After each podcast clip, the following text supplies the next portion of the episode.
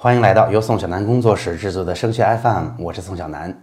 那今天呀是二零二零年的一月一号哈，在这儿祝大家新年快乐。那上一个周末呢，我非常不幸给感冒发烧病倒了哈，大家听得出声音还有一点影响。那在群里呢也收到了来自很多家长啊对我的祝福，也告诉我应该怎么去吃药，怎么去吃一些啊对身体好的东西，非常感谢大家哈。那今天的节目，咱们为大家回答一下啊，上周啊，无论我们是做节目还是做直播，甚至哈，我们也预计要去在一月五号做一天线下的讲座，那给大家仔细的分享了一下山东省的新宗招可能会带来的机会。那在这之后呢，也有一些家长在群里向我提了一些好问题，所以今天的节目咱们在呃答疑当中度过哈，我会把这些问题给大家做一个明确的解答，咱们也把宗招这个话题收个尾。那当然，如果你想在一月五号来参加，呃，在济南的宗招的线下讲座的话，你也可以仍然扫描节目后面的二维码报名。我们赶快进入今天的内容哈。首先，第一个问题，宋老师您好，今晚听了讲座，收获很多，想问一下，宗招属于提前批吗？是不是被宗招录取的普招就不能参加了？万一考的分数比宗招学校高很多，是不是有点可惜呢？答案是这样的哈，您说的是对的。首先，宗招在哪一个批次录呢？它在提前批来录。那提前批报学校的方法呢？它分了两个批次，一个是只报一个学校的第一次，一个是报四个学校，他们是平行关系的第二次。那当然，基本上只有这第一次是管用的。所以，提前批理论上说，真正对我们有意义的话，我们只能报一个学校。如果我们宗招过了，并且我们想把这个宗高宗招用上的话，我们就是要在提前批去报考的。那所以啊，如果宗招咱们拿到了啊，或者说咱们初审过了哈，因为考试的时候还不知道最后的结果嘛，那至少对高考是有一个啊非常踏实的感觉的。而且呢啊，从新高考的情况来看，我会建议宗招如果去试，一定是拉开梯度的试，就是高的也去试，中间也是保底的也去试。那如果真正在高考当中出分之后，我们会发现成绩考得非常出色，那很好，没关系，即便拿到了宗招的。复审的结果哈，允许我们去了，我们仍然可以选择在提前批不去填报啊。这个绑定关系不是必须绑定的，而是给了我们，我们也要报志愿才能把它再抓到手里。如果不想要，直接在报志愿的时候不报就可以了。那如果真的忙活了半天啊，最后拿到高考的成绩，发现成绩考得非常好，那会不会有点可惜呢？我觉得还好吧，是不是？如果考特别高，就让他们都作废不，让我们去一个更好的学校。是吧？您理解的是正确的哈，只是我觉得，嗯，如果中招起到的作用是让考试当中发挥心里很有底，能帮助我们考一个更好的分儿，那当然是很好的结果呀。下面第二个问题，那孩子什么证书都没有，能报综评吗？如果能的话，需要什么材料呢？那在山东的新高考的今年，很可能，之所以我们说啊，中招可能是个潜在的机会，就是这个门槛儿可能会放得更低，并且没有奖项也是可以报的。原因是这样哈，一方面，今年作为新高考的配套政策，中招的招生计划相比于往年应该是有一个相当幅度的增加的。那招生计划增加了，一般来讲是不是门槛儿就放低了呀？而且啊，今年咱们的学业水平考试合格考部分不分等级，只有合格和不合格啊。往年一般是学业水平考试有几个 A，加上你 A 少一点也可以用奖来代替，是吧？是两个东西搭配起来的门槛。但是今年来讲，人又多了，咱们合格考又不分 A、B、C、D 了，那怎么把大家区分开呢？这个事儿就很难办了，对吧？如果呃招生计划变多了，还是硬要奖项的话，我认为有奖的人应该不是报综招的主力群体。如果硬要奖项，会不会出现之前自招那种大家买卖奖项的行为呢？那这不是撞在政策的枪口上吗？所以，那这几个因素都导致今年这个门槛儿不好设，而且。啊，招生计划增加的情况之下，门槛儿还要往低了设，那很可能就给了我们这样的可能性和机会。那如果可以的话，需要什么材料啊？当然就是展现我们对于学科特长、创新潜质跟专业匹配的材料啊。因为我也在节目当中说过了，这个东西解决问题的思路就是教育厅李霞处长说的，就是专业的匹配度和适应性。这个事儿，咱们也会在一月五号的线下讲座为大家具体的讲解应该如何去执行。好，咱们再看第三个问题啊，听了您的宗招讲座，挺受益的。想问个问题，我们是青岛考生，明年六月高考，现在目前手里还有一个二十一世纪英语演讲的国三。那主要选的科目是生物、地理、历史，报考以生物、地理方面的专业为准。还需要参加一个冬令营吗？用于社会实践活动用，还需要有哪方面的准备？啊，麻烦百万张通回答一下。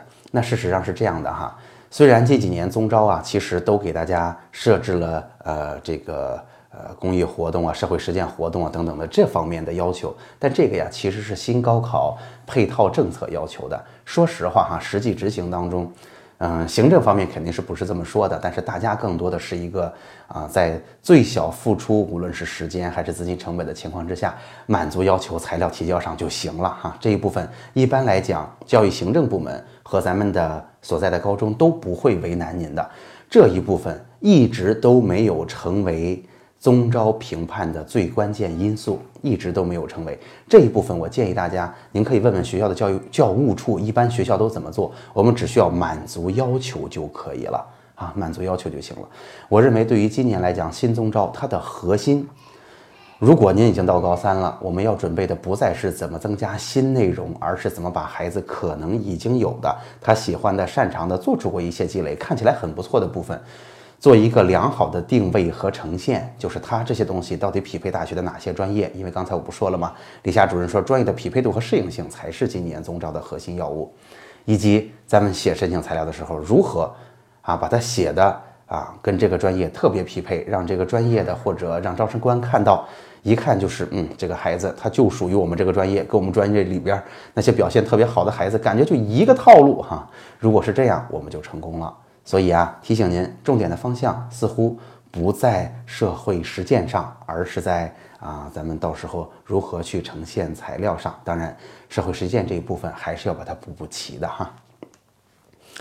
好，宋老师您好，请问考生成绩多少可以报综合素质评价？必须达到一本线以上吗？复读生可以吗？好，我告诉您哈，就是。呃，咱们综合素质评价招生呢，它未来是在提前批的。那这一次呢，呃，教育厅和山东省教育招生考试院新闻发布会上也说得很清楚了，它执行的这个划线标准哈，就是仍然是咱们提前批的划线标准，也就是一比一点二哈，就是大家画的一段线，只要一段线以上的考生就可以尝试综招，并且拿到了就可以满足要求了。那当然哈，综招对应的学校就是咱们山东省之前一直在试点的九所非常优秀的学校，以及浙江大学的中外合作办学啊，所以学校的本身它的分数是不低的，所以那我想可能压着线那是肯定不行的，所以还是要有一定的线上的优势。只是如果硬画这个线有这个资格的话，是按照一段线进行的哈。好，咱们再往下看第五个问题，呃，看了对于综招的解读。啊，想问一个问题：如果孩子在学校排名属于中上，进不了前百分之五，是不是就没有参加综招的机会了呢？孩子是重点高中的，在级部想考入前百分之五，还是相当难的。但是如果放在普通学校，可能就能进入百分之五，学校之间的差距是很大的。不太明白，都以百分之五作为衡量的标准吗？答案是这样的：综招里边硬要这个标准的其实是很少的，而且一般呀，可能也不是，就是如果要一个学呃考试成绩比例的话，而且一般也不是百分之五，百分之五太严苛了。那一般有这个标准的话，我看一下招生简章，都是最优秀的那些学校，比如说山大和浙大哈。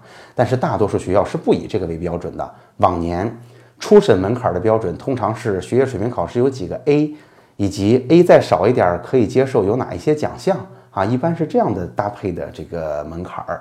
所以，嗯，我之前之所以给大家分析今年可能会有这个机会呢，也是各个政策和执行下来的情况。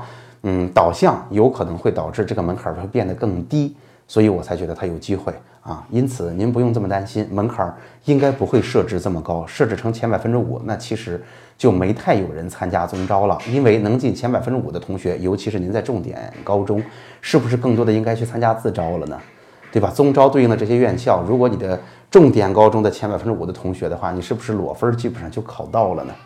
对吧？咱们再看第六个最后一个问题，今天。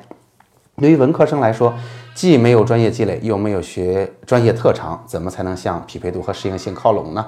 又怎样才能讲好专业故事呢？那大家想想看啊，文科里边其实咱们招生比较常见的，除了教育类的以外，可能比如说语言语种是一种，是吧？那如果语言语种呢，我觉得可以，比如说咱们尝试着看看有没有机会去发表一点咱们的作品啊。其实说的也很清楚，你招生简章里边甚至有的学校都明确说了，有没有从事过跟语言学习有关的一点小研究啊？以及有没有可能在这当中，呃，参加过一些文化交流活动呀？如果我们有这样的经验，我们既可以啊，从学习语言这个层面上，我们对语言有怎样深入的理解呀？我们学的有多快呀？我们交流的效果有多好啊？又可以从我们对这个专业本身有深入的理解，并且对自己未来的职业规划非常清晰。我为什么要学这个？我未来想做什么？有一个清晰的思路。然而。上这个大学学这个专业是我走在这个路上的一个必经之路，我跟大学之间能够相互成全。哎，这种职业规划的谈法是不是也会是一个很好的呃向学校表达心意的方式啊？其实我只是拿它简单的举了个例子哈，并没有深入进行。所以我想说，其实对于文科来讲，咱们没有相应的积累，其他同学也没有相应的积累。那如果有机会去认真的。动动脑筋的话，在文科当中也是可以脱颖而出的呀，因为我们难，别人也一样困难呢。好，那总结一下吧，今天的节目呀，给大家回答了这周大家提出的跟中招有关的六个我觉得挺好的问题。那到此呢，咱们的中招啊也暂告一段落了。那还是那话，一月五号的时候，我会在线下济南去给大家做一个中招的线下讲座，给大家讲一讲。那如果咱们政策就这么执行下去了，中招可能会有机会了，大概可以提前做哪些准备？那如果想要最后拿到结果，现在能够看到它典型的应该去遵循的思路是怎样的，以便帮助更多的同学，可以的话，在寒假就提前做好这方面的准备。当然，节目下方仍然是这次讲座的报名二维码，如果您还没有报名，还可以报名参加。好，那今天的节目就到这儿。祝大家新年快乐！我们下期再见。